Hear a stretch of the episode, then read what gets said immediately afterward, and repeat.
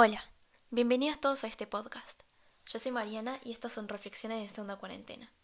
En este podcast vamos a hablar de lo que fue la primera y segunda cuarentena y cómo nos afectó a todos de diferente manera. Creo que el 2020 fue un año, si es que se puede poner en palabras, bastante loco y un cambio también en la historia de la humanidad.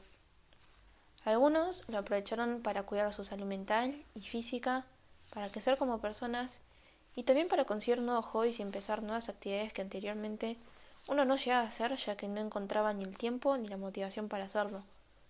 La gran mayoría empezó a hacer ejercicio, como dije antes, aprender a cocinar nuevas recetas, a pintar, dibujar, a jugar juegos en directo, por ejemplo, en Twitch, e incluso cuidar, a cuidar plantas. A pesar de esto, la gran mayoría estuvo pasando por un mal rato angustiados y deprimidos, preocupados por el futuro y también por su trabajo. Yo la verdad es que pienso, ¿en qué momento fue que pasó todo esto? Es como si en un abrir y cerrar de ojos pasáramos de estar en 2019 a 2021, como si el 2020 no existiera.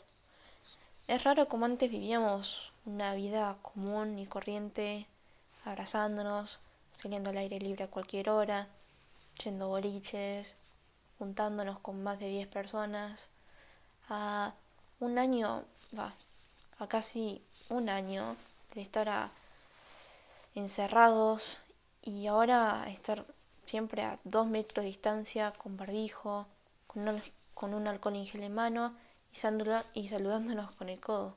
La verdad es que de alguna manera u otra nos afectó a todos.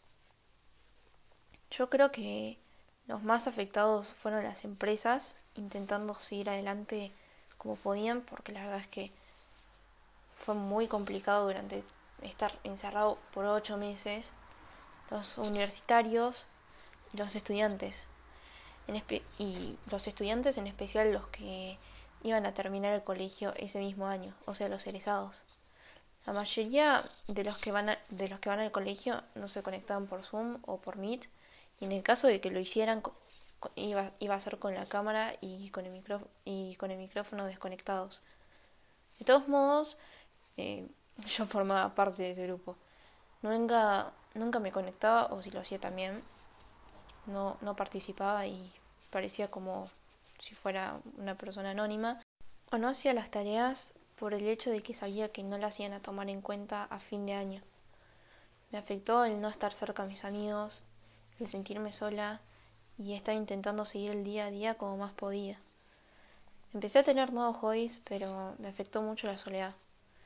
Aunque creo que lo único bueno fue que pude, entre comillas, descansar.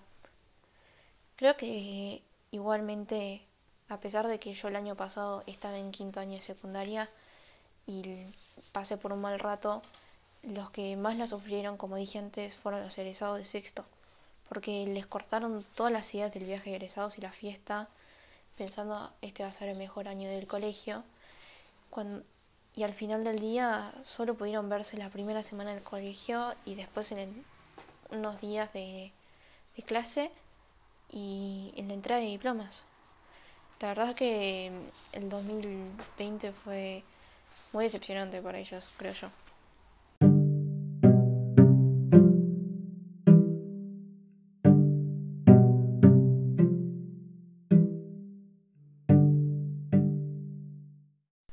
Más o menos por noviembre del año pasado, Roberto decidió levantar la cuarentena después de estar ocho meses encerrados en nuestras casas. Durante todo el verano esto se mantuvo así hasta fines de marzo e inicios de abril, comenzando como un bucle igual o casi igual que a inicios del año pasado. Pero aunque no parezca, esta segunda cuarentena los más jóvenes lo están pasando peor y los adultos ya no, la toman, ya no toman en serio las restricciones.